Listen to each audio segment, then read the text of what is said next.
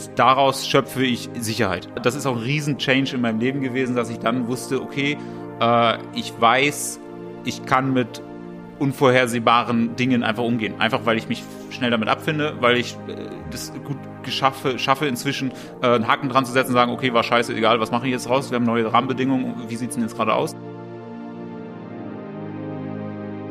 Meine Definition von Unternehmer ist Problemlöser. Ey, was wäre ich denn als Unternehmer ohne Probleme auf dieser Welt? Das ist Katastrophe, bin ich arbeitslos. Ähm, Gott sei Dank gibt es so viele Probleme. Das ist ja quasi der, das, Rohstoff, den ich brauche, um unternehmerisch tätig werden zu können. Herzlich willkommen zum New Work Heroes Podcast, Folge Nummer 80. Mein Name ist Jörn Hendrik und ich bin euer Host für aufregende, spannende, mitreißende, inspirierende Karriere, Heldinnen, Reisen und Geschichten. Ich freue mich riesig, dass Melchior diese Folge bereichert mit seinem explosiven ja, äh, mit seiner Energie, seinem Charme, seiner Erfahrung füllt er hier äh, 90 Prozent der Redezeit und das ist auch gut so, was er wirklich aus dem Hut zaubert als äh, gestandener Serial Entrepreneur mit Anfang 30.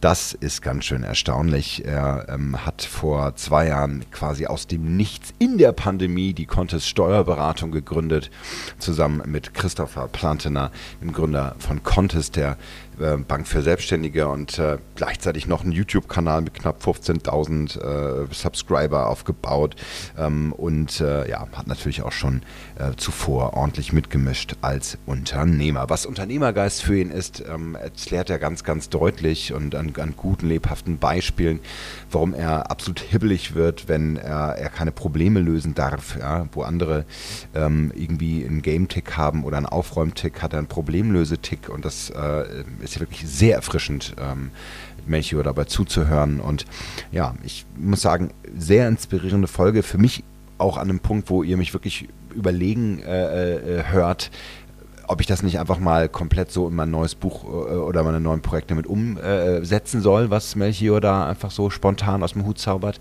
Ja, wirklich, wirklich angewandte Weisheit tatsächlich.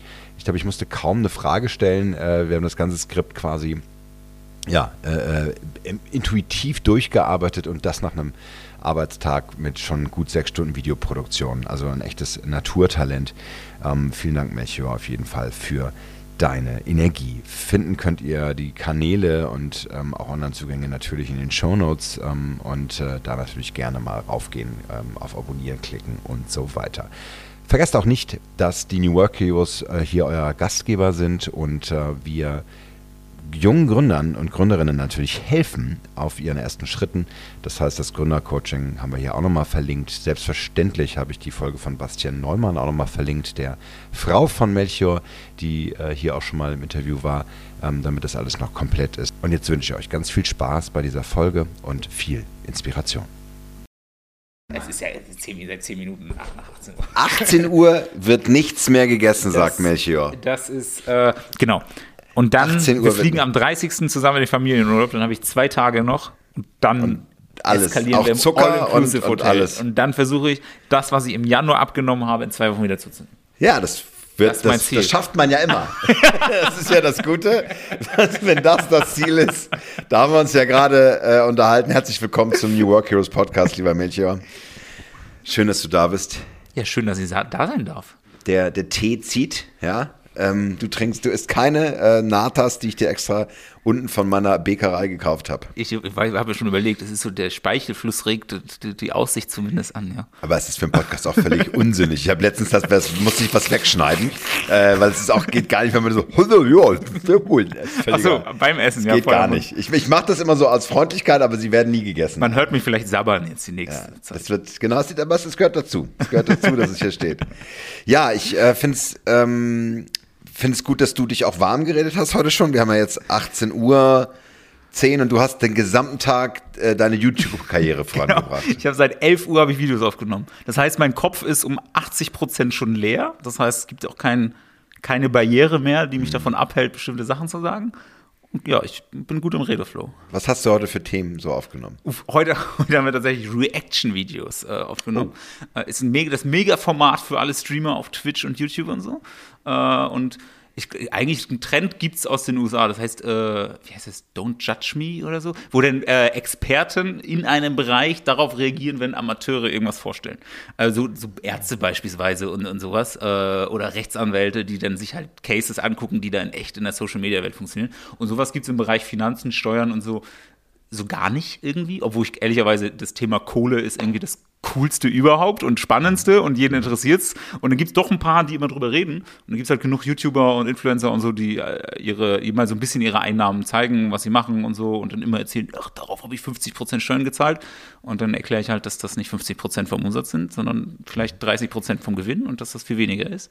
Und dass sie sich dadurch eigentlich ein bisschen arm rechnen, um vielleicht sympathischer zu wirken. Aber genau, darauf, das, das habe ich, Das ist so das habe ich heute, heute, heute ein bisschen, ein bisschen mal vorgerechnet, wo welche Influencer Fehler in der Berechnung gemacht Oh, Das haben. ist Flaming, dass du haust ja richtig einen raus dann. ja, ist schon, auf der anderen Seite finde ich fand ich selbst auch in meinem Studium immer super spannend, wenn ich halt echte Fälle sehe. Und ich finde es Ja, ja, cool, ja. also die veröffentlichen die Zahlen, ja, dann kann ich ja damit Stimmt. was machen. Ich Haben veröffentliche ja ja nicht die. Zahlen von unserem so Mandanten. Rezo oder so, irgendwelche so riesig. Nee, Ja, das- der, der ist halt super, also der, Der ist Typ schlau. da steckt, der ist sehr, sehr schlau und vor allen Dingen, äh, der hat ja auch so eine, so eine Analyse, der ist ja studierter Informatiker, ein Master äh, 1.0 Abschluss in Oh, Informatik oder ja, so. zu schlau. Unfassbar smarter Typ. Und der Sehr hat auch so eine, so eine, so eine Datenfirma, also so- so Nindo heißt die, glaube ich.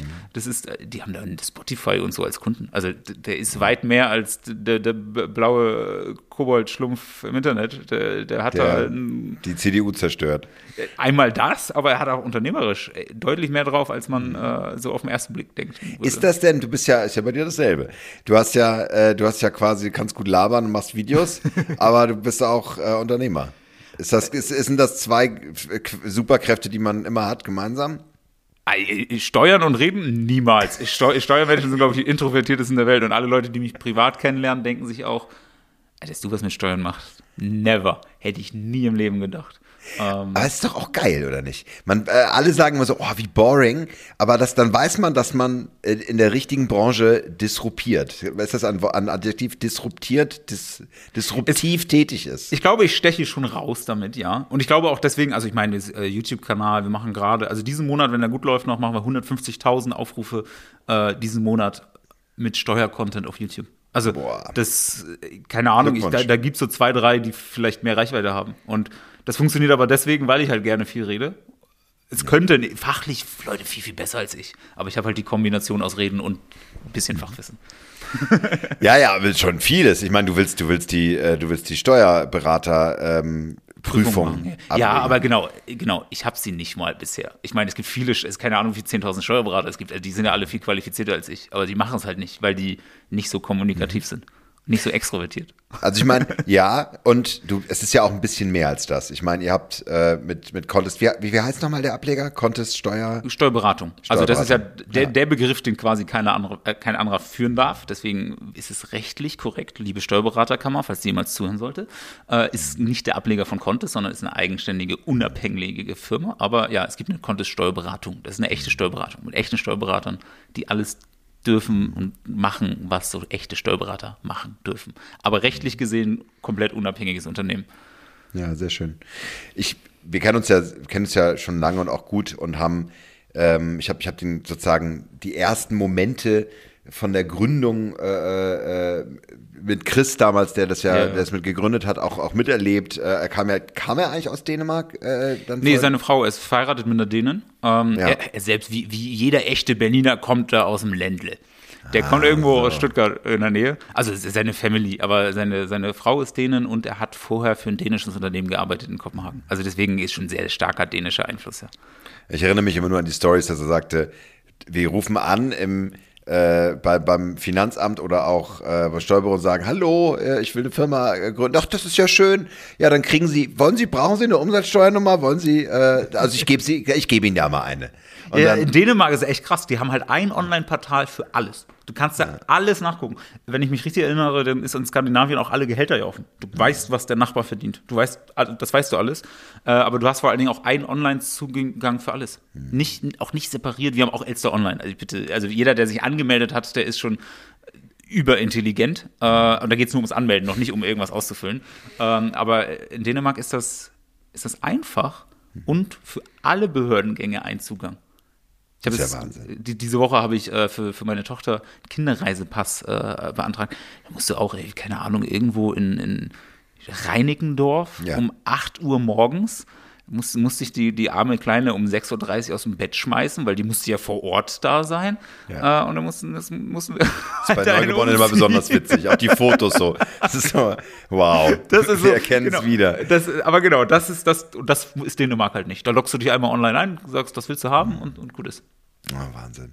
Wie weit sind wir davon entfernt in Deutschland? Werden wir je? äh, ich. Werden wir es je schaffen?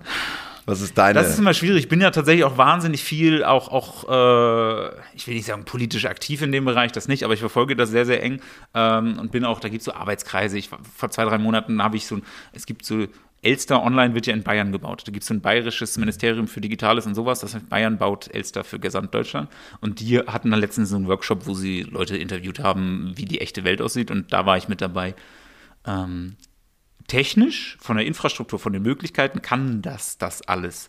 Das Ding ist, ähm, die denken halt immer nur aus ihrer eigenen Perspektive. Alle, die das bauen, die denken halt in ihren eigenen Prozessen, in ihrer eigenen Welt. Die verstehen gar nicht die, die Welt da draußen. Und das, das ist das Problem. Und dadurch werden halt nie Softwarelösungen gebaut, die für den Bürger, den Steuerpflichtigen, den Unternehmer, den Selbstständigen interessant sind äh, und, oder relevant sind, sondern die, die sind halt immer in der Logik, wie intern äh, das, die Finanz, die Verwaltungen aufgebaut sind.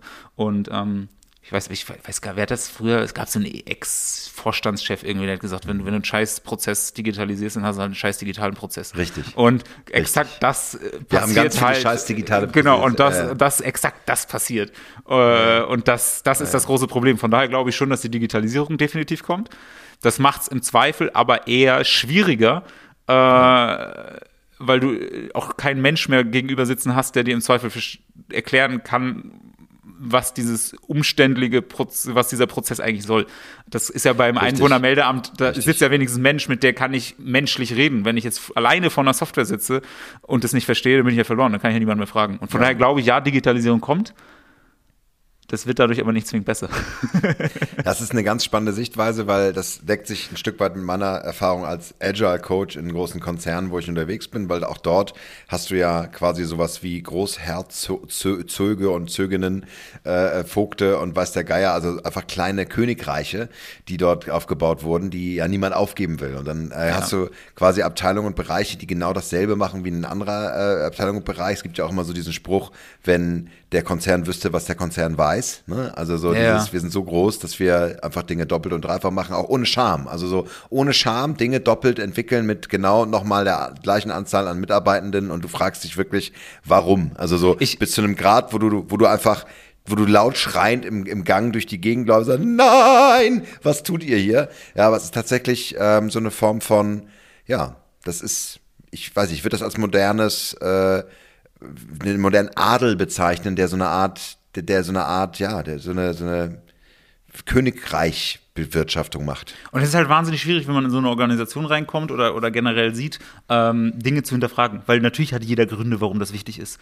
Ich weiß nicht, ob das ein Mythos ist, aber ich, ich, ich habe die Story schon jetzt von, von zwei, drei unterschiedlichen Leuten gehört. Es gibt halt eine EU-Verordnung, ähm, für die, die das regelt, äh, in welcher in welchen Abständen äh, Skilifte gewartet werden müssen. Mhm. Und da gibt es halt eine EU-Verordnung und so weiter. Ähm, und da muss jede Region innerhalb der EU muss halt dafür eine Behörde haben, die dafür da ist, Skilifte zu warten. Das führt halt dazu, dass in Mecklenburg-Vorpommern jemand zuständig ist, Skilifte zu warten. Und da gibt es wahrscheinlich nur eine Position, vielleicht auch eine Halbtagsstelle, aber diese Person ist zuständig, äh, die Skilifte in Mecklenburg-Vorpommern zu warten. Schade, dass es keinen gibt. Also, also doch, meine Eltern wohnen in Schleswig-Holstein. Ich weiß, am Bungsberg, da gibt es einen Skilift, der ist halt nur 50 Meter lang oder so. Da gibt es wenigstens einen, der vielleicht alle 20 Jahre mal gewartet werden muss. Ich möchte nicht, dass mit meinen Steuergeldern so umgegangen wird. Ich das will ist, das nicht. Das ist Wahnsinn, ich will, oder? Das hier, hier und jetzt äh, stoppt. Man muss vielleicht aber auch sagen, Melchior, lass es uns einfach darauf schreiben. Zwei Unternehmer, die sich darüber unterhalten, die sind das, verstehen das auch einfach nicht. Vielleicht, wir können es nicht verstehen, weil wir sind da, wir leben, es ist einfach, wir können naja, es nicht also, verstehen. Man kann es auch anders sehen, man kann das äh, noch eine andere Story, das, weil das weiß ich, dass es hundertprozentig stimmt. Ich habe Grundwehrdienst bei der Bundeswehr gemacht. Da gab es äh, ein Wartungsteam 10, 12 Leute groß. Die waren zuständig für die Wartung des neuen Panzers, der geliefert werden sollte, der zehn Jahre leider zu spät schon in der Außen noch nicht ausgeliefert wurde. Die waren aber seit fünf Jahren schon dafür zuständig, diesen Panzer, der nicht existiert, zu warten. Ähm, auch gut.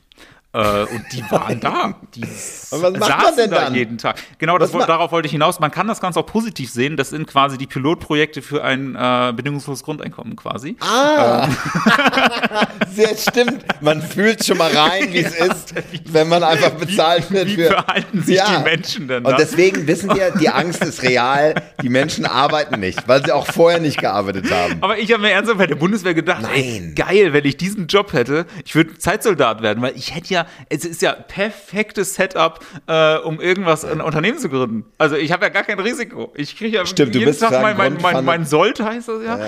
Äh, Ist ja perfekt. ist perfekt. Es kontrolliert dich ja ja auch keiner. anderes. Jeder kann ja jeder- jederzeit gucken. Die Panzer, die nicht da sind, sind immer top gewartet. Aber Melchior, du musst, also da ganz ehrlich, glaube mir, das, das steckt an. Es, äh, ähm, und, und das macht dich madig und matschig. Wenn du da lebst und arbeitest, das ist quasi, du verlierst irgendwann deine, dein, dein Ideenvulkan. Der, der versiegt. Das, das trocknet aus und ein und du, du langsam äh, alle, auch. es, es wird dir aus den Adern gesogen und völlig trocken und grau und aschfahl liegst du dann da in der Kaserne und kannst keine Projekte mehr gründen. Ja, ja, das glaube ich auch. Also ich habe tatsächlich bei der Bundeswehr parallel, ich habe ein Fernstudium angefangen. Also ich bin tatsächlich morgens um 4.30 Uhr wurden wir aus dem Bett geworfen, aber ich wollte halt vor allen Dingen dieses intellektuelle äh, Abflachen, wie du es nennst. Ich glaube, jeder, jeder hat eine andere Widerstandskraft. Bei einigen dauert das ein paar Wochen, bei anderen vielleicht ein paar Jahre, aber irgendwann, glaube ich, gebe ich dir vollkommen recht, ist irgendwann vorbei. Ähm, aber damit, damit ich dem genau gegen äh, arbeite, äh, habe ich tatsächlich 4.30 Uhr halt hoch, irgendwann 8, 20 Uhr äh, Feierabend und dann habe ich mich zwischen 20 und 23 Uhr halt äh, in, in so einen Raum gesetzt und habe Fernuni äh, gelernt. Genau um das zu vermeiden, weil ich wollte nicht danach rausgehen und äh, eigentlich schon fertig sein mit der Welt. Ja, Wahnsinn. Wahnsinn. Lieber Melchior, wir, haben, wir sind direkt reingestiegen, das ist auch ganz gut so. Wir haben schon äh, fast 14 Minuten voll, ohne dass wir die Heldenreise Folge angefangen schon haben. vorbei. Aber Folge vorbei, einfach, einfach drin. Das ist ja auch völlig in Ordnung. Und trotzdem wollen wir den HörerInnen äh, die Möglichkeit geben, ähm, dass, dass sie ein wenig von dir erfahren, was du so schon alles in deinem jungen Leben äh, gemacht hast. Da ist ja einiges drin. Und ich fange immer ganz gerne an mit dieser Frage nach, wir, wir leben in diesen Zeiten von Krisen, von Katastrophen, von äh, Nein, ich sage jetzt nicht Zeitenwenden, ähm, wenn wir gerade auch von sehr viel Stagnation und ähnlichem gesprochen haben. Aber ähm, wir, wir, wir leben auf jeden Fall in unsicheren Zeiten. Die Frage ist, hast du irgendwelche Zweifel, wenn du an, die, an deine Zukunft denkst? Gibt es irgendwas, wo du sagst, puh, weiß ich nicht, wie das so wird? Macht mir ein bisschen Sorgen. Habe ich, sehe ich, sehe ich, sehe ich kritisch. Ähm, also ich glaube, und das ist bei mir natürlich auch irgendwie ein Lernprozess gewesen. Ich, ich, ähm, ich glaube, es gibt zwei unterschiedliche Arten des, der, der, des Sicherheitsgefühls. Das eine ist, ich habe Sicherheit, weil ich den Status quo kenne, weil Dinge so sind, wie sie sind. Ähm, und darauf baue ich meine Sicherheit. Also ich habe meine Wohnung, ich wohne in meinem kleinen Dorf, ich habe meine Nachbarn, meine Familie. Das ist gefühlt sehr statisch. Ähm, das kann funktionieren, das bricht aber sehr schnell zusammen, wenn die Welt sich ändert. Ähm, und dann, dann sind Leute halt verloren, haben Angst, dann fühlen sie sich unsicher. Was, was ich gelernt habe und was ganz cool ist, ähm, dass ich gelernt habe, dass ich mit Wandel, Veränderungen, Umbrüchen gut umgehen kann. Und äh, weil ich das einfach ein paar Mal gemacht habe und ähm, wenn ich quasi mich auf meine Skills, auf meine Fähigkeiten mit Wandel umzugehen ähm, verlassen kann, ähm, weil ich pragmatisch da sein kann, weil ich Leute kenne, die müssen nicht unbedingt zwingend neben mir wohnen, aber ich, keine Ahnung, das Netzwerk, wo ich mich darauf verlassen kann und sowas. Ähm, und daraus schöpfe ich Sicherheit. Und, und da, da, das ist auch ein Riesen-Change in meinem Leben gewesen, dass ich dann wusste, okay, äh, ich weiß, ich kann mit unvorhersehbaren Dingen einfach umgehen. Einfach weil ich mich schnell damit abfinde, weil ich äh, das gut geschaffe, schaffe inzwischen äh, einen Haken dran zu setzen und sagen, okay, war scheiße, egal, was mache ich jetzt raus? Wir haben neue Rahmenbedingungen, wie sieht es denn jetzt gerade aus? Ähm, das hilft mir ganz extrem, aber dadurch, dadurch baue ich meine Sicherheit nicht aufgrund von Gegebenheiten, wie sie sind, sondern eher darauf, dass ich weiß, dass ich mit, egal was passiert, schon damit klarkomme irgendwie.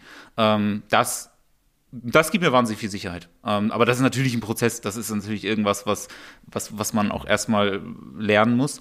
Ähm, aber weil das bei mir so ist, suche ich eigentlich auch schon fast die Situation, wo es, richtig heiß her, wo es, wo es unkontrollierbar ist und sowas. Und, ähm, das ist eine schöne Luxussituation tatsächlich. Ne? Also ganz äh, erstmal Glückwunsch, weil wie krass, das Mitte 30 äh, wirklich so klar sagen zu können. Ähm, ich muss sagen, ich habe mit so Anfang 30 für mich gesagt, ich bin Unternehmer, ich werde Unternehmer sein und ich, das ist mein Lebensweg. Ich will nur unternehmerisch tätig sein, auf selbstständige, äh, auf eigene Rechnung quasi, mit, mit, mit, mit eigenen Ideen. Und das hast du für dich, glaube ich, sogar noch viel früher gesagt. Wie gab es, wie war das früher? Hast, kannst du, kannst du so einen Zeitpunkt ausmachen, wo du sagst, da habe ich das entwickelt, diese Form der Resilienz, diese Form des Wiederaufstehens, diese Form. Und, oder, oder, oder erinnerst du dich, wann das noch nicht da war? Äh, also dazu muss man sagen, meine Eltern sind beide selbstständig. Also ich habe das, also ich, ich fand es tatsächlich, ich habe als, als Kind manchmal überlegt, so, wie ist das eigentlich angestellt zu sein? Man geht morgens zu einer Arbeit, geht man immer zur gleichen, das ist ja voll komisch. Äh, und dann kommt man abends einfach wieder. Äh, und was, wenn man was anderes machen will?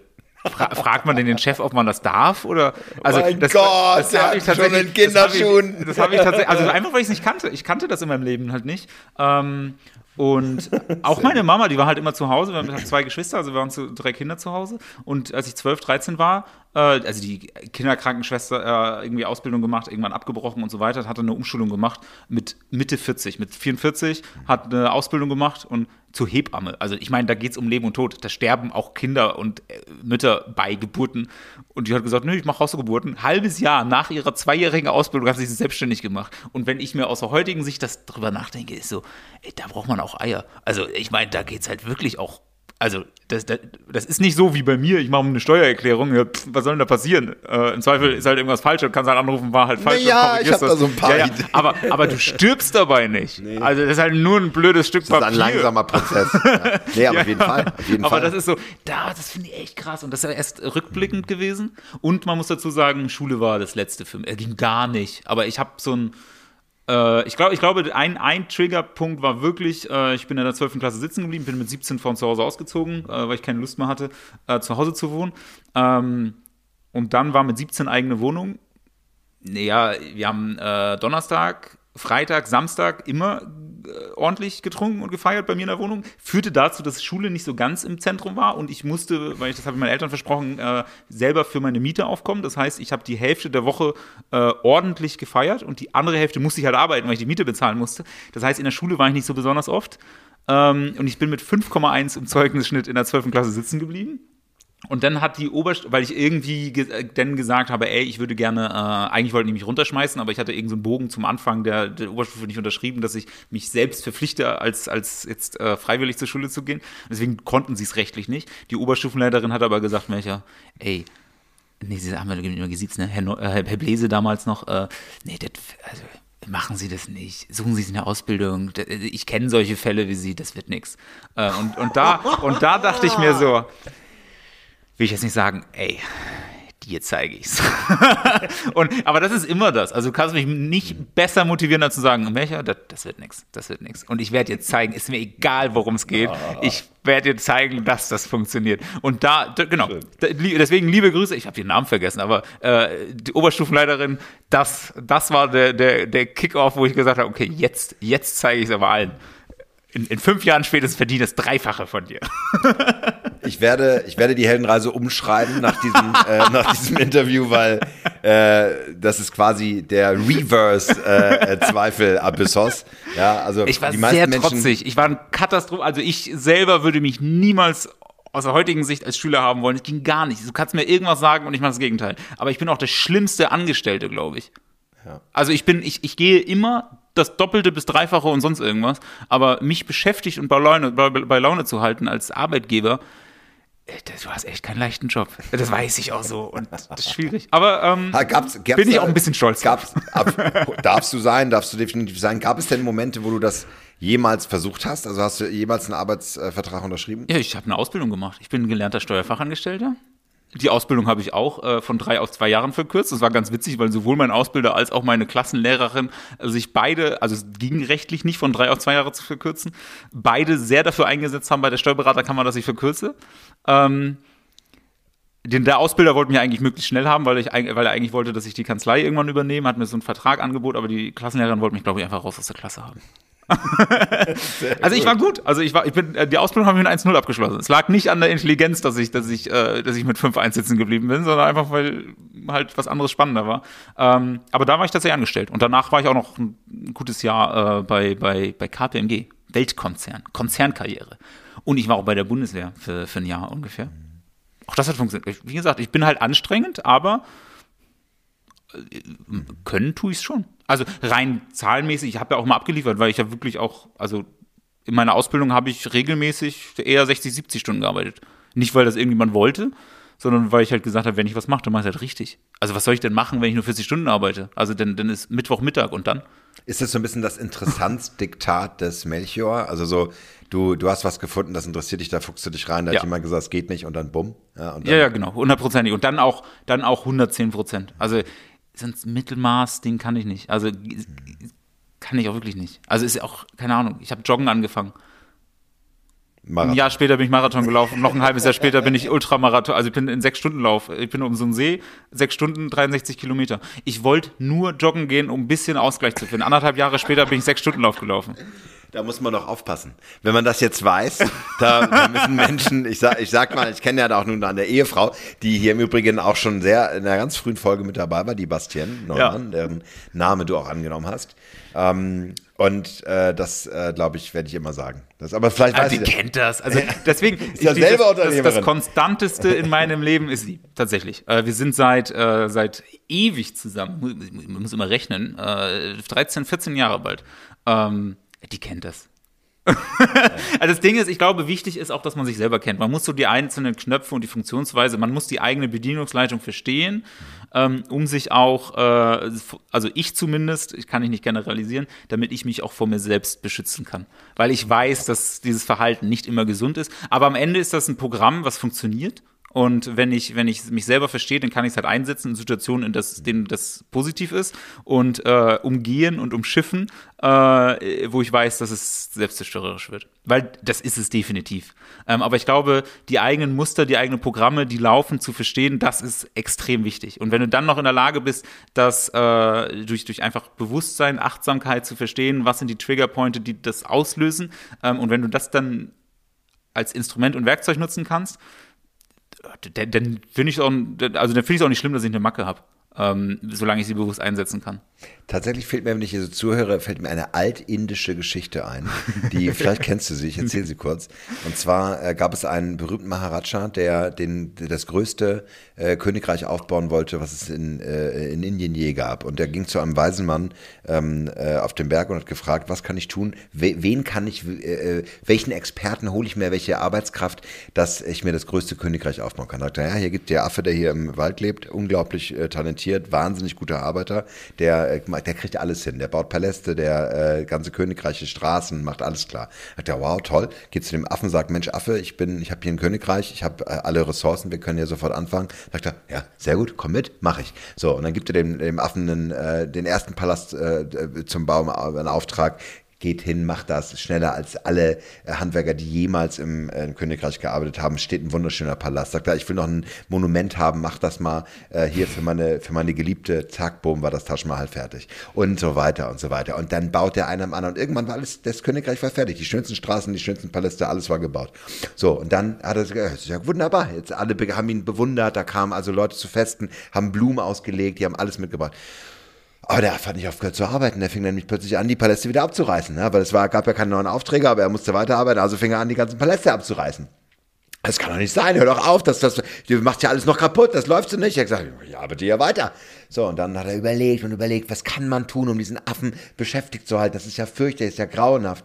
Und dann kam irgendwann seine, sein jüngster Sohn auf die Idee, ich habe eine Idee, Papa, wir nehmen eine Bambusstange, eine ganz hohe, und die fetten wir ein und dann ähm, äh, werden wir ihn an ein äh, Seil festbinden und dann wird er versuchen, immer wieder diese Stange hochzulaufen. Aber das wird er nicht schaffen, weil er immer wieder abrutschen will, aber weil das so ein weil der so fleißiger Arbeiter ist, halten wir ihn die ganze Zeit bei Laune. Gesagt, getan und bis zum heutigen Tag versucht dieser Affe diese Stange hochzugehen und rutscht immer wieder ab und geht immer wieder hoch. Es ist, also ich finde es tatsächlich sehr, sehr, sehr spannend, weil ähm, am Ende, äh, also ja, ich, ich genau, ich habe, ich würde mal sagen, einen starken Antrieb. Ähm, aber genau das, genau das Problem beobachte ich bei mir halt tatsächlich selber auch. Ich funktioniere sehr gut in außergewöhnlichen Lagen. Ich bin, glaube ich, ein sehr, sehr guter ja, Feuerwehrmann. Äh, ich bin sehr, wenn es hoch hergeht, dann, dann funktioniere ich sehr, sehr, sehr gut, auch im, im Vergleich zu anderen. Ähm, Konstanz äh, reinzubekommen, Ruhe, Nachhaltigkeit und sowas, darin bin ich nicht gut. Und ich merke schon, und das ist kein, kein Programm, was bewusst abläuft, aber ähm, dass ich anfange, mich irgendwann selbst zu sabotieren. Äh, und am Ende fast so ein bisschen wie der, bildlich sehr gesprochen jetzt, der Feuerwehrmann, der halt die Brände legt, damit er löschen kann. Ähm, und das ist, das läuft gar nicht bewusst, aber das ist dann so, so selbstverschuldet, wo ich immer am Ende, wenn Dinge schief laufen, schon frage, woran lag's? Was hätte man anders machen können? Und am Ende landet der Finger immer auf mir, wo ich denke so, ach shit, es kann nicht sein, ey. Also ich bin super gut auf den ersten Metern, irgendwas aufzubauen, habe auch eine Agentur gehabt, ähm, vor, vor, vor dem, was ich jetzt mache, vor Contest, ähm, auf acht Mitarbeiter hoch und so und, und extrem schnell und gut. Und dann ständig irgendwie Probleme gehabt. Und das ist tatsächlich irgendwann irgendwas Reflexion und denkst, ey, ich bin es halt irgendwie selbst. Das sind nie bewusste Entscheidungen, aber es führt am Ende doch irgendwie immer dazu, dass ich sage, ey, shit, ey, am Ende stelle ich mir ständig die Beine. Und ich, die einzige Erklärung, die ich für mich habe, ist, ich brauche halt diese Katastrophensituation, weil da, da, darin fühle ich mich wohl, da, da kann ich gut. Das Problem ist, die meisten Menschen mögen solche Situationen halt nicht. Und es ist auch nicht besonders nachhaltig. Und es ist so, und am Ende, glaube ich, da, da stehe ich mir tatsächlich am häufigsten selber im Weg. Äh, und, und aber auch das zu erkennen, wenn das vor allen Dingen unbewusste Dinge sind, äh, ist wahnsinnig schwierig. Äh, aber das ist, glaube ich, meine größte Challenge bei allem, was ich aufbaue. Und deswegen, mein, meine Lösung für mich ist kein Baumstamm, den ich versuche hochzuklettern, sondern tatsächlich das nicht mit die nicht alleine zu machen. Ähm, ist auch, wenn ich rechts und links umgucke und so, fast alle, mit denen ich was heute mache, sind fast alle 10, 15 Jahre älter als ich. Äh, und das weiß ich, wenn, wenn die nicht sofort Feuer und Flamme sind, wenn ich in irgendeine Richtung loslaufen will. Ähm, es hält mich so ein bisschen zurück. Das ist so wie so ein Gummiband, äh, was so ein bisschen zieht, aber ein sehr, sehr gesundes. sehr gut. Vielen Dank für, für die Offenheit, weil das ist genau ähm, genau diese Idee, wie kann man diesen Monkey Mind, das ist nämlich die Geschichte ja. des Monkey Minds, das sicherlich schon mal Sehr gehört. Sehr spannend, nee, habe ich nur null gehört, aber es beschreibt perfekt eigentlich ja. die Situation, die ich schon häufig hatte, ja. Und es ist äh, dieser Monkey Mind, der einem sozusagen immer wieder einredet, du bist nicht gut genug oder du bist nicht schnell genug oder da geht noch was da, hier nochmal ja, 10% ja. raus, von den 120 bist du schon.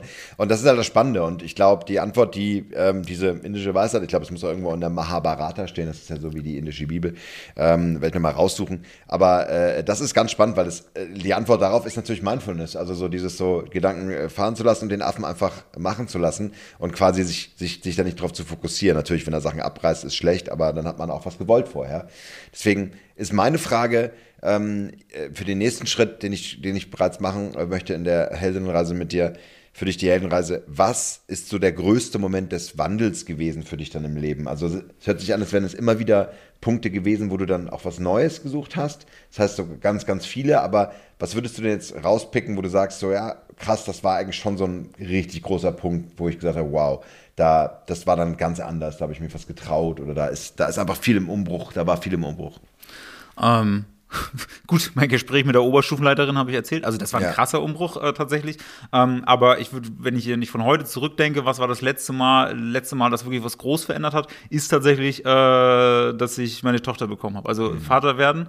Ähm, mhm. Gar nicht so sehr, weil sich mein Alltag verändert hat. Also wir haben uns darauf geeinigt, äh, so ein bisschen abwechselnd. Erst fürs, beim ersten Kind nimmt sich, nimmt sich meine Frau äh, Bastian raus äh, und beim zweiten Kind dann ich. Was jetzt auch im Anmarsch ist. Also ab Sommer bin ich dann in Elternzeit. Aber ähm, also mein Alltag hat sich gar nicht so sehr verändert. Ähm, was sich extrem verändert hat, ist die, der Zeithorizont, in dem ich denke und plane und, und, und mein, mein, mein Leben plane. So. Vorher war ich tatsächlich zwölf bis 18 Monate. Da ging alles, was ich wollte, musste spätestens nach zwölf Monaten, 18 Monaten irgendwie erreicht sein oder zumindest so ein Fortschritt, dass ich denke, das muss jetzt. Und jetzt habe ich ganz häufig bei Dingen, die ich mache, überlege ich, ah ja, hm, dann ist Naomi immer noch im Kindergarten oder dann geht sie zur Schule. Und, aber da, plötzlich denke ich über fünf Jahre, zehn Jahre nach und das verändert ganz extrem. Also das hat so viel Ruhe und gefühlt auch Nachhaltigkeit reingebracht, weil ich jetzt irgendwie weiß, okay, jetzt die nächsten Jahrzehnte, also die, dieser kleine Mensch ist die nächsten Jahrzehnte quasi irgendwie in meinem Leben. Und das hat die Perspektive ganz extrem verändert. Dein Leben im und Übrigen, mein Lieber. Ja, ja, ja, gut, das ist ja hoffentlich, also es werden ja keine Jahrhunderte sein, werden ja Jahrzehnte sein. Aber ja, genau, obwohl wir werden das ja so, lösen mit der Unsterblichkeit, habe ich gehört. aber das, das, hat, das, hat, das hat in meiner Dinge, wie ich Dinge sehe und dadurch natürlich auch, also Wahrnehmung verändert sich, dadurch verändert sich natürlich auch automatisch das, mhm. das Gefühl dabei und das Handeln und die Entscheidungen. Ähm, das war, das war für mich ganz extrem äh, anders, obwohl, wenn man mich von außen einfach beobachtet, was ich tue, fast gar nichts verändert hat. Schön. Ja, schön und auch äh, ganz wichtig natürlich. Äh, äh die, die, meisten weiblichen Zuhörerinnen, äh, die auch Mütter sind, werden vielleicht sagen, ah, ah, ah, hilfst du auch wirklich und, und machst, hältst du das ein und wie wichtig, wie wichtig, ne? Aber ist, ist, ist ja, natürlich. Also jetzt, äh, also das andere, deswegen durch auch, auch exzessiv gearbeitet und, und sowas. Ähm, also ist ja. jetzt auch, das ist jetzt kein, kein äh, kein Versprechen. Äh, die Elternzeit ist festgeplant. Meine Frau sagt jetzt langsam, ey, ich will arbeiten. Äh, ich habe gesagt, gut, zweites Kind steht an, dann bin ich halt komplett dran. Also ich bleibe zu Hause mit den beiden Kindern und äh, dann geht meine Frau halt arbeiten. Also das, da ist zu 100 Prozent, es war eher nicht, nicht wegen klassischen Rollenverständnis, die Frau muss zu Hause bleiben, sondern eher, weil da bei, bei, bei ihr so ein bisschen Luft raus war und jetzt bei mir so eher so ein Punkt passt, ist, wo ich sage, Abschwung ja, so ein bisschen. Äh, aber jetzt gerade wird sie kribbelig und sagt, ich muss mal mein eigenes Ding wieder, wieder machen und habe wieder Bock, wo, wo ich denke, so, hm, irgendwie habe ich das Gefühl, dass so, so, eine Phase zu Ende geht, äh, dann gehe ich halt für sechs bis zwölf Monate äh, und bin zu Hause. Ja, also das, ist mega. Ja, das ist mega. Finde ich, finde ich großartig. Ja, es ist, äh, äh, und das ist tatsächlich auch wieder mal so ein Plus für, für die Selbstständigkeit oder das Unternehmertum, weil, ja, ihr könnt es euch einfach äh, auch planen, machen, fertig. Ja, ja. Sehr, sehr genial. Lass uns das Thema Wandel nochmal äh, weiterführen und zwar, wenn du guckst, also du riechst quasi äh, die, du, du riechst, du witterst quasi in der Luft, da ist, da ist eine Möglichkeit, ne, wie jetzt zum Beispiel mit dem YouTube-Channel, das finde ich auch mega spannend, müssen wir nochmal drauf zu sprechen kommen. Wie, was sind denn die Auslöser, wo du sagst, ach, da gehe ich jetzt drauf? Das ist spannend. Da, da, da, da, da drehe ich mich jetzt rein. Da will ich Experte werden. Das, äh, das nehme ich mir 120 Prozent Motor wieder an ich, ich würde mir wünschen, dass ich eine Option sehe, dann darüber nachdenke, äh, irgendwie Potenzial und Aufwand und Risiko einschätzen würde und mich dann dafür entscheide. Ähm, es ist aber eher tatsächlich sowas wie, ich verliebe mich dann halt in eine Idee, in ein Projekt oder, oder sowas. Und ähm, es ist eher super emotional und es ist auch eher so, wenn ich dann Gründe, also ich, diese Gründe, warum das auch rational eine sinnvolle Entscheidung war, die suche ich eher später, als dass ich sie am Anfang hatte.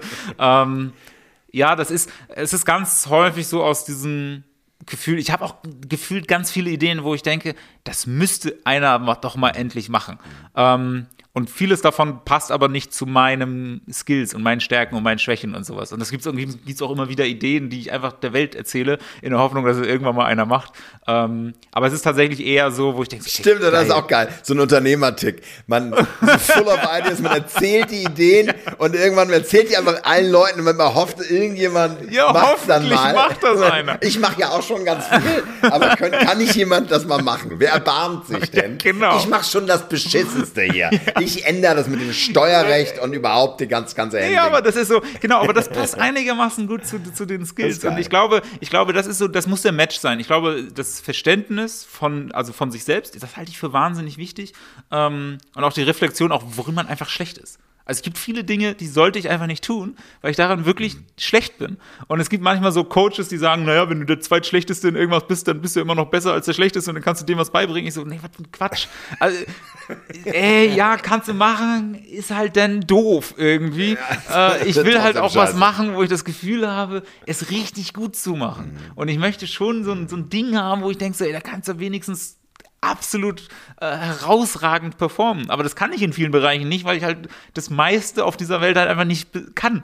Ähm, und deswegen ist, glaube ich, das wichtig, das zu verstehen ähm, und dann auch ein bisschen die, ich wollte Opportunitäten, die dir begegnen, äh, einschätzen zu können, passt das Ganze zu, zu dein, deinem, deinem Werkzeugkoffer, was du an Charakter und Skills und, und Fähigkeiten und einfach praktischen Knowledge beherrscht. Und dann gibt es manchmal einen guten Fit ähm, und und äh, darauf gehe ich denn. Aber äh, ja, das ist meistens, rein in der Praxis ist das meistens eher der zweite Schritt, den ich mache, dass ich noch eine rationale Begründung für meine emotionale Commitment davor schon finden muss. Großartig. Finde ich deswegen großartig, weil ich glaube, dass das exakt die Realität ist für letztlich seine eigene Karriereidentität leben und, und, und auch seine Stärken und Kompetenzen, weil man es ist nicht möglich, diese im Vornherein ähm, irgendwo hin zu projizieren und zu sagen, das bin ich. Ja, deswegen ist es ja auch so schrecklich, äh, diese, diese Berufs-, äh, warst du auch hier beim BIP, beim Berufsinformationszentrum oder BITS oder so? ja, aber wobei ich ehrlicherweise sagen muss, das war von vornherein für mich, äh, das war ja klar. Das habe ich nie, war nicht so ernst. Also, das wie gesagt, Schule, ich habe das, ich habe das Schule gehasst, mochte ich nicht. Ich wollte auch grundsätzlich, halt machen. wollte ich, ja. ich wollte grundsätzlich, also nach diesem Gespräch mit der Oberstufenleiterin wollte ich grundsätzlich genau das Gegenteil machen zu dem, was alle mir sagen und trotzdem erfolgreicher sein als alle. Das heißt, e, egal was sie mir gesagt hätten, ich hätte, hätte das aus Prinzip nicht mehr gemacht. von daher, von daher, ja, war ich, ähm, war aber mehr so Genau, aber das ist ganz spannend, weil gerade auch viele, ich, ich habe ja jahrelang Karrierecoaching gemacht und auch immer noch hängt diesem Podcast natürlich diese Idee an, dass die New Work Heroes genau das tun mit dem Test und so weiter, aber entwickle mich ja jetzt auch weiter und es geht, geht viel mehr in Richtung ja, äh, Leadership Coaching, es geht viel mehr in Richtung Organisationsdesign mit dem, was ich, was ich eigentlich auch äh, auf die Rechnung mit, mit, mit meinen großen Konzernkunden mache und Co. Aber ja. das Interessante ist halt dieses, äh, dieses reinleben. Also man, man, man quasi, man lebt in das, in die Problemlösung rein für ein Problem, was man für relevant hält und wo man meint, dass dafür bin ich berufen, oder? Ja, also genau. Das ist dann halt so. Und am Ende ist das ja so ein bisschen so wie. Ich finde auch als Unternehmer, deswegen, du hast ganz vorhin gesagt, ah, Probleme und hier, ey, das ist doch geil. Als Unternehmer, meine Definition von Unternehmer ist Problemlöser. Ähm, was wäre ich denn als Unternehmer ohne Probleme auf dieser Welt? Das ist Katastrophe, bin ich arbeitslos. Ähm, Gott sei Dank gibt es so viele Probleme. Das ist ja quasi der, das Rohstoff, den ich brauche, um unternehmerisch tätig werden zu können. Deswegen, ey, Probleme sind geil, weil ohne Probleme brauchst keinen Unternehmergeist.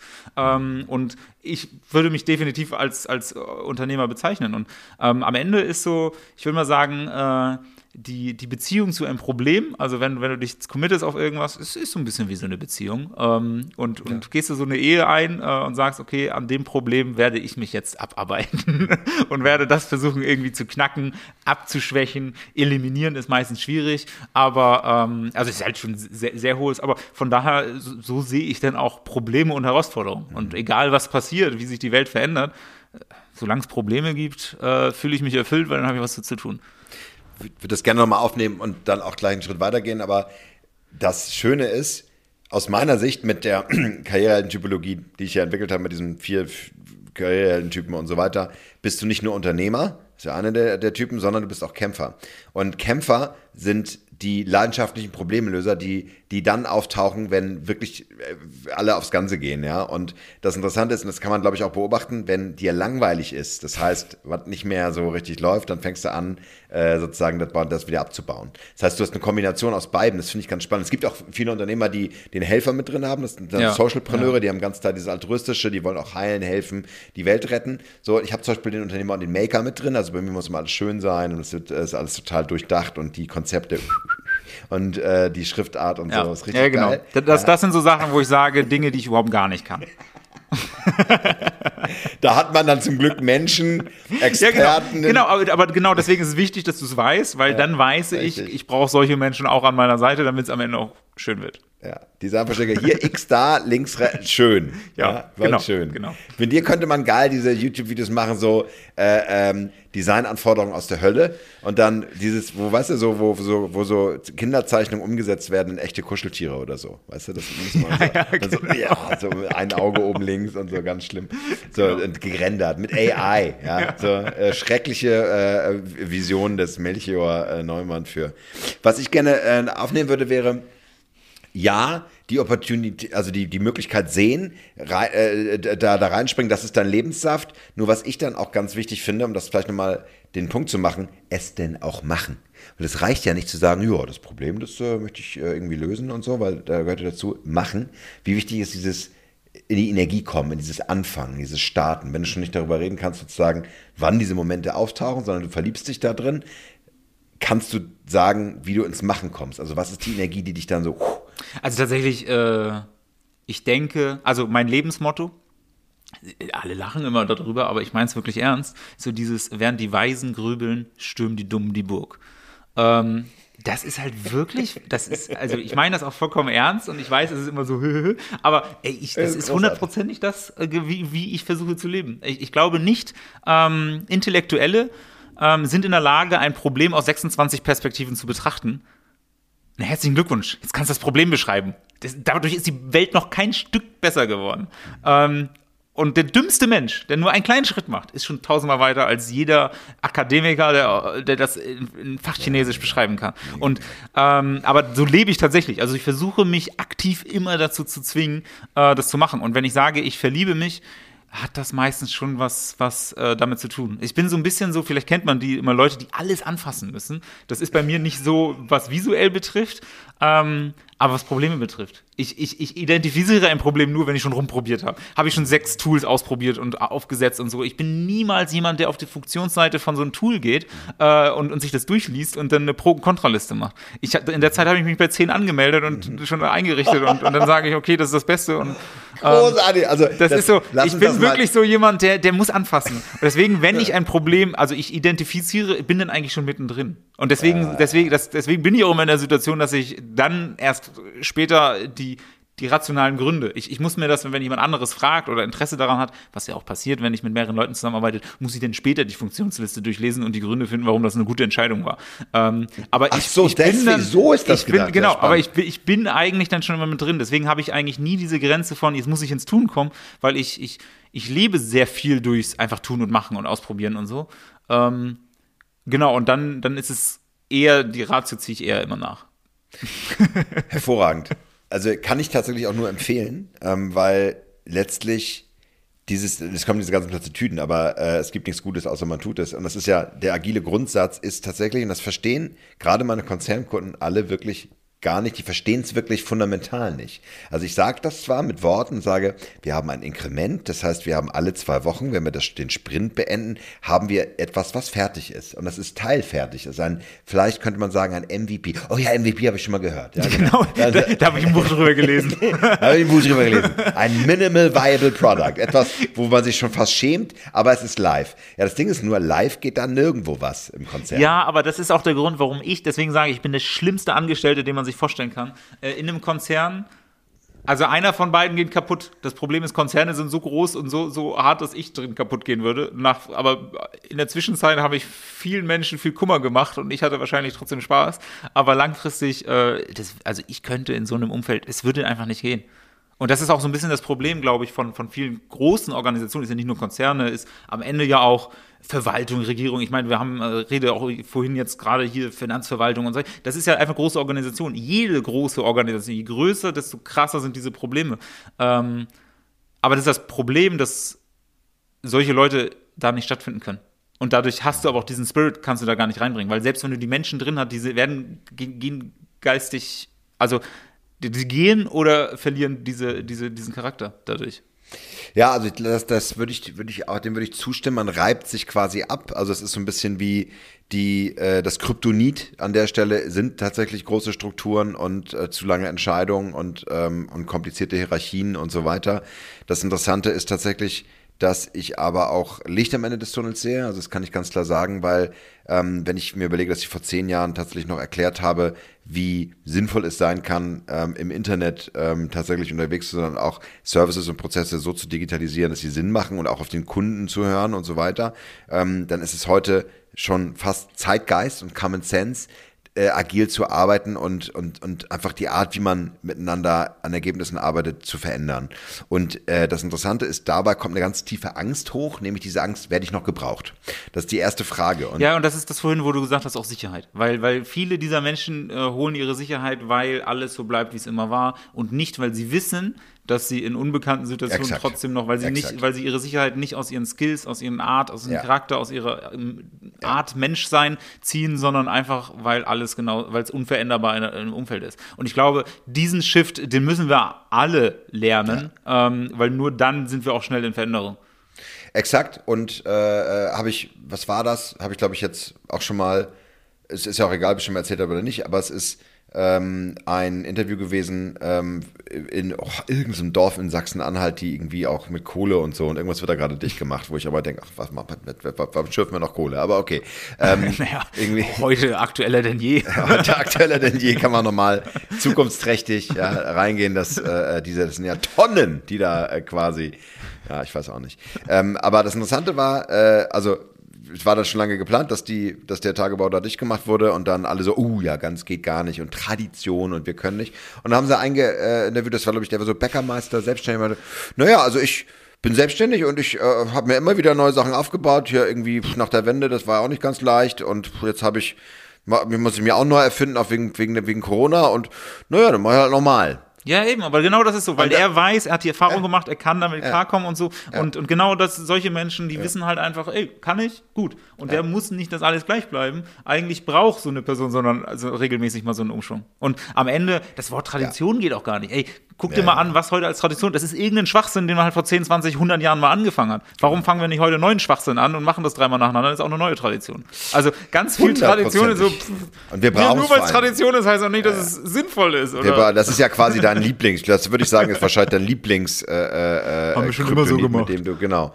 Naja, geht gar nicht. Äh, absolut. Und das, das Interessante ist aber auch, dass es quasi, ja, es ist schon so eine Art von ähm, ja, Deformierung ähm, der menschlichen Möglichkeiten. Jetzt muss man natürlich auch sagen, nicht jeder ist in der Lage, quasi diese Energie aufzubringen, die, die du aufbring, die du aufbringst, auch nicht diese, diese Energie zu haben. Ich glaube auch, dass man das, ähm, man kann es lernen, man kann auch sich dafür entscheiden. Nur ähm, es gibt, glaube ich, unterschiedliche Abstufungen. Und ich glaube, du bist ein absolutes Extrem. Ja, ich weiß auch, also ein Punkt, ich, ich, ich glaube nicht, dass Menschen auch unterschiedlich viel Energie haben und so. Ähm, es stimmt schon, aber am Ende ist der Mensch ja so gebaut, so energieeffizient wie nur irgendwie möglich zu funktionieren. Und deswegen ja. verstehe ich es ja auch zu sagen, haben wir immer schon so gemacht, weil es einfach. Weiß ich, wie es funktioniert und so, und so weiter. Ist immer das Gleiche.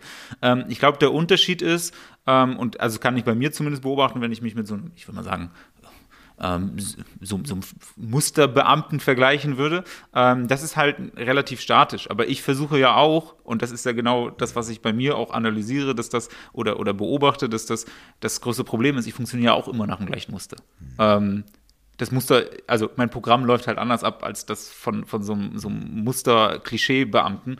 Ähm, aber bei mir ist ja. es halt auch immer das gleiche Programm. Ähm, und, und am Ende ist es, glaube ich, mhm. auch mein Gehirn funktioniert genauso energieeffizient. Es ist halt nur anders programmiert äh, als das Ding. Und ich glaube, das, das zu verstehen ist halt wahnsinnig wichtig.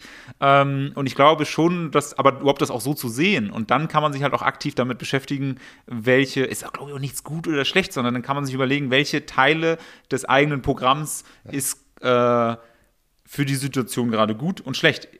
Also oder hilfreich oder nicht hilfreich. Gut und schlecht will ich gar nicht sagen, weil es ist halt je nach Anwendungsbereich ist etwas produktiv oder kontraproduktiv. Das ja. kann aber in einer ganz anderen Situation auch wieder komplett andersrum sein. Ähm, und ich glaube, also meine Mission überall immer ist, wie kann deine größte Schwäche, das, wofür du wirklich sagst, das geht gar nicht, das ist bei mir so fest drin und ich krieg das nicht los. Und viele Menschen machen sich selbst fertig, weil sie eine vermeintliche Schwäche haben. Ähm, und ich, ich bin wirklich kein Fan davon, von, von, von so, äh, ich, ich mag Persönlichkeitsentwicklung, sich selbst zu analysieren, Achtsamkeit und sowas, aber so dieses, ich muss mich selbst verändern, ähm, bin ich überhaupt kein Fan davon. Pflege deine charakterlichen Auswölbungen, Ecken, Kanten, pflege sie. Was wichtig ist, suche die Umgebung, wo genau diese Auswölbung, Zacken, Ecken, Kanten das, der Schlüssel zur Genialität ist. Ähm, und da geht es nicht darum, dass du deine Umwelt verändern sollst. Es geht nicht darum, dass du dich verändern sollst, sondern es geht darum, dass du ein Ökosystem findest, einen Ort findest, eine Aufgabe findest, in dem genau das the magic key ist. Mhm. Und ich glaube, da diesen Platz zu finden, äh, das, das ist, glaube ich, das Allerwichtigste. Und am Ende geht es dann nur, und ich glaube, das fühlt man dann, wo ich sage, ey, das passt, das mhm. passt. Ähm, mhm. Und dann kann die, die, das größte Problem in deinem Leben, das größte Trauma, das größte irgendwas, der, der Schlüssel sein, wo dann alle anderen daneben stehen und sich denken, wie geht das? Woher kommt die mhm. Energie? Woher mhm. kommt auch das, auch das, das, auch Thema, das oh kann der auch mhm. noch. Wie? Und, und, und ich glaube, jeder kennt das, dass man das, Leute, wo man denkt so, das ist Wahnsinn, wie das, also wie das geht, wohin passt das alles? Und das kann die Person auch noch und das auch und hier und Wahnsinn. Ähm, aber das liegt halt einfach an, an dem Fit, an, an wie gut das passt. Und ich glaube, deswegen bin ich überhaupt kein Fan davon, äh, sich selber jetzt verändern zu müssen oder, oder auch noch schlimmer die Umwelt verändern zu müssen und meinen, die Umwelt muss sich auch anpassen. Das ist, am Ende ist es eine Suche.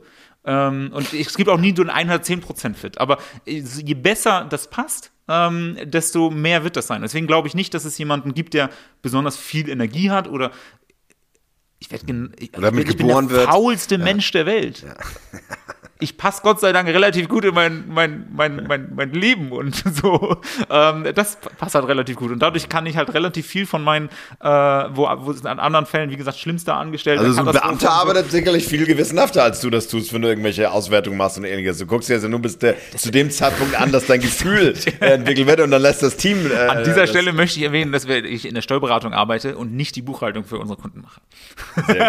Das äh, an, an, an Aufatmen geht durch die Kundenschaft äh, aller Contest. Äh, Aber ich glaube, ich glaube, das ist so, ein- so ein, also das ist meine persönliche Ansicht von der Welt natürlich. Ähm, ist ein sehr schöner. Ich muss, da, muss das kommentieren, das finde ich ganz toll, weil ähm, das also, habe ich so noch nicht gehört, tatsächlich. Und als Coach habe ich schon vieles gelesen und gehört. Ich finde das. ich habe ich auch nicht gelesen, sorry. Das ist einfach meine Das ist- Erklärung, warum, ja, ja. warum Ja, ich mich nicht Nee, es verändern sehr, muss. Sehr individuell. Genau, du hast deine Faulheit, die, die, die Rechtfertigung für den, für den, for the mess you have created. Ähm, es Aber ist- es gibt diesen Aspekt bei Persönlichkeitsentwicklung immer, wenn du hingehst und sagst, daran muss ich arbeiten, ist das immer auch gleichzeitig ein, du machst dich schlecht. Ja, genau, das ist hasse ich auch bei ganzen, bei diesen ganzen Motivationsbüchern und dieser Persönlichkeitsentwicklung, dass es so diese latente Angst dafür gibt, du bist nicht richtig und du musst Ja, noch genau, mehr arbeiten. ist- du hast irgendeinen Mangel. musst noch mehr beten, noch mehr meditieren und noch mehr äh, manifestieren, um, um dahin zu kommen. Und ähm, letztlich ist es halt, äh, muss ich aber auch sagen, die ist die DNA letztlich der kompetenzbasierten Typologie, dieses was, wo gehörst, wo ist der Schlüssel, wo ist der Schloss zu dem Schlüssel, der du bist? Wo, wo ist die Kompetenz, die Ja. du mitbringst, dieses energiegeladen, Ideen entwickeln, rausgehen oder Probleme lösen, die Welt retten, whatever. Wo kannst du das mit einsetzen? Großartig. Ich möchte jetzt, bevor ich das nochmal weiter kommentiere oder wir dann mal tiefer reingehen, mal wirklich ein ganz konkretes Beispiel hören, weil wir sind bei Minute 52. Sag uns doch mal, wo, ähm, weil ich das auch so wichtig finde, weil ich auch die, die Vision so großartig finde. Du hast auch schon ein bisschen was am Anfang gesagt zu, zu der Konto-Steuerberatung und wo es hingeht, aber wo hat da dieses Schlüssel-Schloss-Klicken stattgefunden? Also klar, du hast eine Ausbildung zum Steuer, zur Steuerfachangestellten gemacht. Ja, Fachangestellten, ja. Steuerfachangestellten. Klingt, ist ja quasi schon SEFA quasi verbeamtet. Ja, ist quasi verbeamtet. Das heißt, du kannst, kennst du Hans das Thema, hast dann, warst dann lange selbstständig, hast viele Projekte gemacht und bist dann auch zu Contest gekommen über, äh, über, über deine Agentur auch, über Ja. vorher schon, weil du auch mit, mit Chris ganz viel, weil du äh, früh gekannt hast. Und wann hat das Klick und Klack gemacht, dass ihr das gegründet habt und Co. Erzähl mal ein bisschen. Und auch ein bisschen die Genese, weil die ist natürlich auch sehr spannend. Ja, äh, also tatsächlich haben wir es in Corona gegründet, eigentlich auch wegen Corona, äh, also Anfang Corona. Ähm, also ja, grundsätzlich, äh, ich kenne Chris von seinem vorherigen Unternehmen schon. Damals habe ich als, als Freelancer gearbeitet, ähm, dann hat er Contest gestartet und hat mich, ab Tag 1 war ich irgendwie als freier Mitarbeiter dabei. Ähm, und Contest war schon immer, hatte so einen, so einen gewissen Steueraspekt mit drin. Ähm, und vor allen Dingen kam dann irgendwann Corona. Äh, Welt stand still, Anfang hier März 2020. Äh, und auch da, äh, ich, ich, ich liebe diese, diese, diese Frage quasi von Ende, vom Ende aus zu denken, zu, von vornherein zu denken, da, da, da sind wir und die Fra den frage ich mich, wie bin ich denn da hingekommen? Also gedanklich erstmal.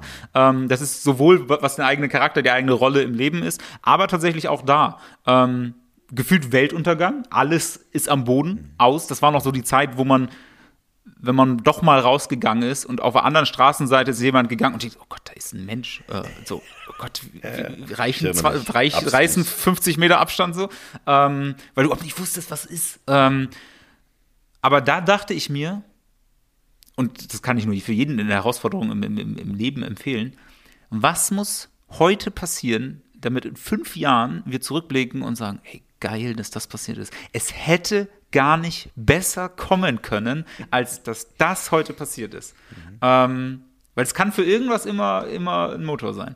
Ähm, und da, das ist die Frage. Und das frage ich bei jeder Katastrophe eigentlich. Ähm, was, was dann halt sehr schnell war, gerade für, für so Selbstständige und so weiter, für Freelancer, Freiberufler, weil das ist, ist halt Kerngruppe von Contest gewesen. Ich war Dienstleister bei Contest. Ähm, Ich nehme immer Die so richtig halt- Zeit für die Buchhaltung. die haben, ja genau, Jetzt aber nee, hab die, die haben halt ein Riesenproblem, alles zusammengebrochen. Keine Aufträge, kein gar nichts, nichts. Auch bei weitem nicht die soziale Absicherung wie Angestellte und sowas. Und dann gab es so ganz viele wilde Hilfsprogramme, wo jedes Bundesland was anderes gemacht hat, was an hier, die Formulare, Katastrophe. Ähm, Oh Ja, mein Bruder konnte, die, konnte mir- die, die, die Corona-Hilfen nicht beantragen, weil das Formular in Hamburg anders ausgelegt war als in Berlin. Es, es ging einfach nicht. Und das hat sich er auch geändert es, alle dann, zwei, drei er hat Tage. Wirklich 30 Euro überwiesen bekommen. 30 Euro. Es ist, also es ist Und wirklich ich schlimm 12.000. gewesen. Also es ist schon Es ist katastrophal. Aber du warst in Berlin, ja, aber die haben dann irgendwann gemerkt, oh, Geld reicht nicht aus, haben sie einfach zugemacht. Das heißt, die Leute, die im Oh, Zweifel diese gewartet Warte- haben und hatten Diese Warteliste, die es gab, ja, so über und, dann, sechs Stunden. und es gab da Leute, die haben halt gesagt, na ja, mein Geld reicht noch drei Monate, muss ich heute noch nicht beantragen. Ja, die haben am Ende gar nichts mehr bekommen, weil Topf war leer. Es war ein riesen Misthaufen. Ähm, und äh, tatsächlich habe ich da gesagt, wie geil. Ähm, wenn ich mich da jetzt reinwühle, also ich bin Steuerfachmensch, ich verstehe Bürokraten Behördendeutsch, also ich habe da schon mal einen großen Fortsch vor, also Vorsprung. Und dann habe ich äh, Chris gesagt, ey, wir haben da ein paar zehntausend Kunden, haben alle gerade riesen das große Problem. Ähm, wollen wir denen nicht eine Hotline anbieten? Äh, die können anrufen, ich kann denen so ein bisschen erklären, was, welche Möglichkeiten es gibt. Gab ja ein paar. Ähm, können wir das nicht mehr machen? Vor allen Dingen könnten wir vielleicht als Case machen, von den Kunden mal mehr als nur so 8, 9 Euro Kontoführungsgebühr im Monat zu nehmen, sondern würden die auch für Beratung tatsächlich, würden die mal 100 Euro in die Hand nehmen und tatsächlich Beratung machen. Äh, und dann haben wir das gemacht, habe ich Beratungscalls gemacht, auch ab März schon. Egal was kam, wir haben jeden Morgen erstmal eine Stunde lang einen Call mit allen gehabt und haben die Bundesländer durchgeguckt, je nachdem, wo die sind und hatten eine interne unsere Liste, so, äh, wo, was wir den Leuten erzählen können und so weiter. Ähm, und äh, das, das, flachte dann natürlich ein bisschen ab. Es wurde alles ein bisschen, ein bisschen zwischen den Bundesländern auch ein bisschen deutlicher. Und dann dachte ich aber, wir haben äh, Selbstständige, wir haben den Staat, der nicht kommuniziert, dass das Menschen verstehen können und haben dazwischen ein Zettel Papier.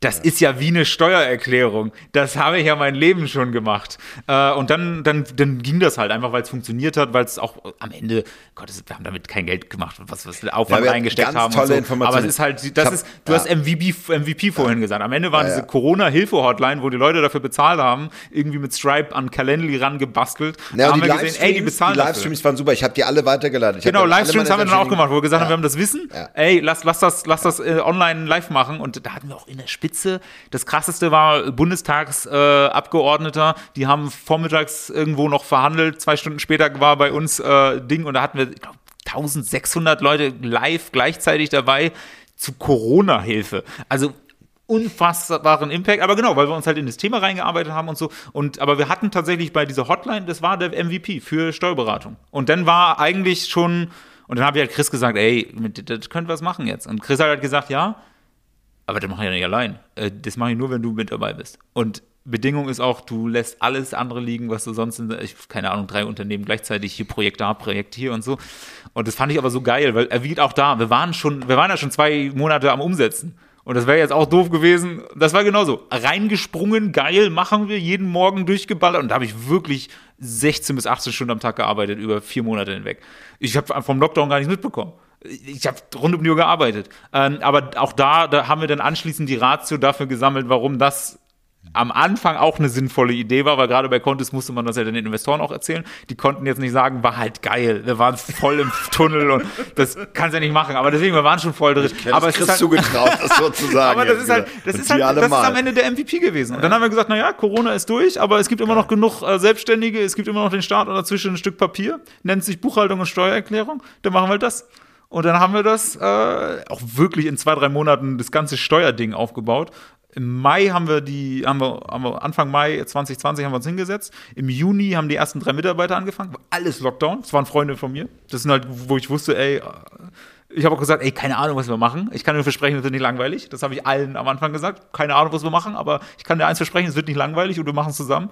Ähm, und dann haben wir im, im Juni, Juli äh, die, die Software aufgebaut, die Strukturen aufgebaut, ähm, für die Bearbeitung, fürs Onboarding, für Sales, das Marketing aufgesetzt. Und Ende August, also 2., 3. August sind wir live gegangen. Am 31. August hatten wir 200 Kunden. Zahlende Kunden. A, A Subscription. Die haben alle 100 Euro im Monat gezahlt. Das war innerhalb von drei Monaten irgendwas. Und davon äh, davor vier, vier bis sechs Wochen äh, diese Corona-Hotline gemacht. Und das ist, genau, das ist par excellence. Ähm, gut, Chris und ich kannten uns auch schon ähm, äh, vorher drei, vier Jahre. Also wir wussten, wir sind sehr ähnlich vom Charakter, sehr ähnlich gestrickt. Er ist mehr, ich würde mal sagen, der Stratege, der, der guckt. Ich habe es häufig verglichen mit, mit Sichtweite. Er guckt 10 Jahre, 15, 20 Jahre weit. Ich gucke zwei, drei Jahre weit. Und dann gibt es halt ganz viele, die so Tagesgeschäft machen, die gucken eine Woche weit oder einen Monat weit oder sowas. Und ich glaube, diese, das braucht man auch. ähm, und da muss man sich eng abstimmen. Und dann, dann wenn man sich dann aufeinander verlässt, dann hat, dann, dann ist quasi an jedem Zeithorizont äh, das auch, auch, auch, auch gut abgedeckt. Auch, auch witzig, wir waren ja beide auch keine Steuerberater. Wir haben gesagt, machen Steuerberatung. Ähm, Mist, wie kriegen wir jetzt einen Steuerberater hin? Habe ich halt meinen Steuerberater angerufen mein, mein persönlicher privater Steuerberater meine Firmen gemacht hat, hat gesagt, gut, der kennt mich auch ein paar Jahre, der weiß, wie chaotisch ich bin, aber weiß auch, wenn ich eine Idee habe und, und diese Obsession zu etwas habe, dass da auch Substanz dran steckt. Und er gehört auch zu den ersten, wo ich meine Freunde angerufen habe und so. Und du musst ja Steuerberatung unabhängig und so weiter. Und mein Steuerberater, hey, ich weiß, ist ein bisschen komisch, ist auch Corona und du machst eigentlich beruflich was anderes, hast deine Kanzlei und so, aber ich habe da so eine Idee. Willst du nicht mal mit Chris und mir essen gehen? Äh, genau. Und so ist das dann halt gelaufen. Aber genau, exemplarisch Beispiel, so passieren dann halt Projekte. Ja, und großartig. und hoch erfolgreich. Also äh, tatsächlich, ich muss sagen, wie viel du erzählen willst. Wir sind ja hier nicht bei Philipp Westermeier und OMR Podcast, wo wir alle Zahlen drin haben. Ja, keine, keine Angst. Aber äh, tatsächlich äh, ist es jetzt so, ähm, Contest ist verkauft, äh, Contest Steuerberatung ist verkauft. Ihr seid Genau. Wichtig, Contest, also die Software ist verkauft, die Steuerberatung kann man nicht verkaufen, weil Steuerberatung. Aber genau, Contest äh, haben wir im August letztes Jahr verkauft. Ähm, ist, äh, also, was wir, glaube ich, öffentlich sagen, zweistelligen Millionenbetrag, ähm, ist das verkauft, ja. Was auch ganz witzig ist, die Steuerberaterkammer hat uns eine Abmahnung geschickt nach äh, im Oktober 2020, weil wir auf der Webseite geschrieben haben, hunderte Kunden äh, ähm, wir uns vertrauen hunderte Kunden und die haben uns abgemahnt dafür, dass wir nicht behaupten dürfen, dass wir hunderte Kunden haben. Okay. Die haben uns das nicht geglaubt. Oktober, August live gegangen, Oktober und die haben gesagt so, nee, das geht nicht. Die haben uns vor Gericht gezerrt. Ich wollte, wir wollten denen nicht sagen, dass wir nach einer Woche 100 Kunden hatten. Also auch echt so absurd. Wir wussten ja, wie viele Kunden wir haben. Es wäre also einfachste, so der, einfachste der Welt gewesen, vor Gericht einfach zu zeigen, hier, so viele Kunden hatten wir. Es, es war keine Lüge. Die haben uns halt abgemahnt, weil das angeblich eine Krass. Lüge war. Äh, wir haben es aber auch nicht einsehen wollen, denen das einfach zu zeigen, weil wir das nicht offenlegen wollten. Einfach weil wir gucken, was passiert denn dann. Und die Klage wurde am Ende abgewiesen, äh, weil sie halt nicht begründet ist. Also, ja aber wir hätten es auch theoretisch einfach zeigen können. Welcher, so, Grund, hey, welcher, Grundlage war das? Also man darf ja, nicht werben, man darf halt nicht geglaubt. Okay. Die haben nicht geglaubt, dass wir hunderte Kunden haben. Und ich so, ey, come on, ey, wir haben eine Woche gebraucht für die 100 Kunden. Das ist ja unglaublich. Tatsächlich. Das, ja, deswegen die, äh, ich weiß gar nicht welche, Niedersachsen, glaube ich, hat gesagt, hunderte Kunden kann nicht stimmen. Hier falsche Tatsachen überhaupt, keine Ahnung, wie oh, rechtlich, Mann. hat sich auch Anwalt drum gekümmert. Und ich denke so, ey, Leute, wir hatten, wir haben 100, zu dem Zeitpunkt, als vor Gericht landete, waren wir über 1000. Man, die absurdesten Dinge passieren, wenn man in die Lösung geht. Wahnsinn. Die, die Kammer Wahnsinn, konnte sich nicht vorstellen, wie schnell das groß geworden ist. Wahnsinn. Wahnsinn. Das, ist das ist auch eigentlich diese Abmahnung, die kram ich mir irgendwann ein. Ich glaube, ja Gott, hier zweistelliger Millionenbetrag, Firma verkauft, bla bla, das haben viele Leute gemacht. Äh, eine, eine Abmahnung von einer offiziellen Behörde bekommt, weil sie nicht deine Kundenzahlen glauben, sie aber 100% der Realität entsprechen das, das ist eigentlich die höhere Auszeichnung. Das ist das, was ich mir golden einrahmen würde. ja, absolut. Aber es passt auch so ein bisschen wie Charakter. Wie sagt mir einer, das kriegst du eh nicht hin. Äh, hatten wir schon. Das ist, das erfüllt zu 100 Prozent mein. Wir mein, gehen vor Gericht. Mein, das, wollen wir das mein, einfach ableiten? Wir mein, mein, mein Gefühl auf, äh, genau, wollen wir antworten und denen einfach, die, einfach zeigen, dass es stimmt? Nö. Wir gehen vor Gericht. Wir machen das vor Gericht. Wow. Aber ja, es erfüllt sehr mein, mein, mein äh, Kämpfergeist. Äh, genau, das, das, das was, was, was generell der Motor ist. Wenn mir irgendwer sagt, das geht nicht, kann ja gar nicht sein. Dann, dann, dann, haben wir auch hunderte Kunden. Dann würde ich sagen, Welt, aufgepasst, äh, sagt es nicht zu laut und äh, zu direkt äh, äh, in Melchiors Gesicht. Schon eine Idee, wo es äh, kitzelt irgendwas? Hast du irgendwas? Ähm, nee, was, also im Augenblick ist halt. in den nächsten Genau, Jahren? dadurch, dass jetzt verkauft ist, ähm, ist jetzt ehrlicherweise, finden wir uns plötzlich so im mittleren Management von einem großen Konzern wieder, weil es halt viel, viel Struktur auch über uns gibt. Ähm, das ist natürlich jetzt wahnsinnig. Äh, großer Wandel. Und das ist natürlich jetzt auch, okay, wie, auch kulturell in der Firma, wie ändert man das und wie, wie passt das und solche Sachen. Für mich rein persönlich ähm, ist natürlich, also ich würde mal sagen, dieses, das, was mich kitzelt, unternehmerisch, ist halt dadurch weg. Ist nicht meine Firma, ich bin dann nicht beteiligt, ich bin jetzt halt in einem Konzern und da ist Contest Teil davon. Ähm, aber wie ich schon gesagt habe, äh, wir erwarten das zweite Kind. Also mein nächstes Projekt ist halt das zweite ist Kind. Aber deswegen sage ich auch, deswegen liegt es jetzt auf der Hand, äh, dass meine Frau äh, arbeiten geht, rausgeht, ihre, ihr Ding aufbaut und, und, und so. Und ich bin dann halt erstmal auch zu Hause ähm, ich bin auf die wahnwitzige Idee gekommen, mich auch intellektuell fordern zu müssen. Deswegen habe ich dieses Jahr für die Steuerberaterprüfung angemeldet. Mhm. Das ist auch kein Spaziergang, also 70 Prozent Durchfallquote, 60, 70 Prozent so. Ähm, das mache ich auch, um, äh, genau, Das- um, ich sage, was, intellektuell noch nicht. eine Herausforderung. Melchior, das schaffst du, glaube ich, nicht. Ist, wo aber auch schon ganz klar für dieses Jahr und auch die nächsten, also auch eigentlich die nächsten anderthalb Jahre, äh, Kind und Kinder dann äh, ganz klar Prio 1. Äh, natürlich bei Contest machen wir das, was notwendig ist, um Contest quasi eine lange Existenz äh, mit auf den Weg zu geben. Ähm, denn, dann kommt an Prio 3 oder 4 auch die Steuerberaterprüfung. Genau, aber da will ich, weil ich mich kenne, relativiere ich das jetzt schon, weil ich nicht obsessiv auf diese Prü- Prüfung hinlernen will, wenn ich weiß, dass ich da äh, Neugeborenes zu umsorgen habe. Das ist ganz klar die Prio 1. Und wenn es halt nicht Steuerberater wird, das hat mich in meinem Leben noch nie gestört, dass ich kein Steuerberater bin. Ich habe immer noch einen Steuerberater, mit dem ich zusammen auch irgendwas machen kann. Ähm, also brauchen tue ich es nicht. Das ist halt jetzt so ein bisschen das ge gewesen. Aber deswegen, äh, jetzt Familie äh, ist natürlich, ich bin auch froh, dass, dass das Contest in dieser Zeit ist Startup echt schwierig. Es gibt auch letztes Jahr schon durchaus einige Insolvenzen von tollen Ideen, Ja. ähm, weil es ist am Ende nicht nur Leidenschaft und nicht nur Mission und, und alles. Und ich glaube, das wird dieses Jahr noch mal härter. Also es werden einige auch einfach verschwinden. Und das wollte ich nie, weil wir haben Menschen versammelt. Contest hat über 100 Mitarbeiter. Ähm, es gibt ein Produkt, es gibt tausende äh, Steuerberatungskunden, es gibt zehntausende Bankingkunden und so. Da wollen wir natürlich ein für die Mitarbeiter das Beste, für die Kunden das Beste und so weiter. Ähm, auch wenn ich irgendwann nicht mehr Teil davon sein sollte. Deswegen ist es so ein bisschen so dieses, auch das fühlt sich so ein bisschen an wie ein Kind. Wenn es auszieht, ist es dir danach nicht scheißegal. Du möchtest schon, dass das auch danach lebensfähig ist. Und so, so, so ein bisschen da. Es ist so, es ist gefühlt, also emotional ausgezogen, aber du möchtest das auch, dass das dann danach nicht verhungert in der eigenen Wohnung. so ein bisschen so, so fühlt sich emotional an, auch wenn ich kein volljähriges Kind habe, aber, aber so ein bisschen so. Es ist schon, schon deutlich größere Distanz emotional als vorher, aber, aber es gibt ist so Momente, da Phase, wünscht ja. man sich das für ein pubertierendes äh, äh, für Jugendlichen, aber äh, sehr schnell kommt die Liebe zurück, kann ich dir auf jeden Fall sagen, als Vater einer 15-jährigen Tochter. Äh, das, äh, es kommt sehr schnell zurück, die Liebe und auch die Verantwortung dafür. Ich bin mir sehr sicher, lieber Mecho, dass du das mit äh, Glanz, mit Bravour lösen wirst ähm, und wünsche dir ganz viel Erfolg äh, für diesen Weg. Wir, wir sind durch. Ich danke dir sehr herzlich für, diesen, für dieses unglaublich äh, äh, energiegeladene Gespräch. Und äh, Danke dir. da müssen wir, müssen wir direkt weitermachen, ist völlig klar. Ähm, aber ich denke, da werden einige Kämpfe noch zu ausgefochten und Ideen vorangebracht. Ich bin mir sicher. Danke dir. Sehr gerne. Ciao. Thank you.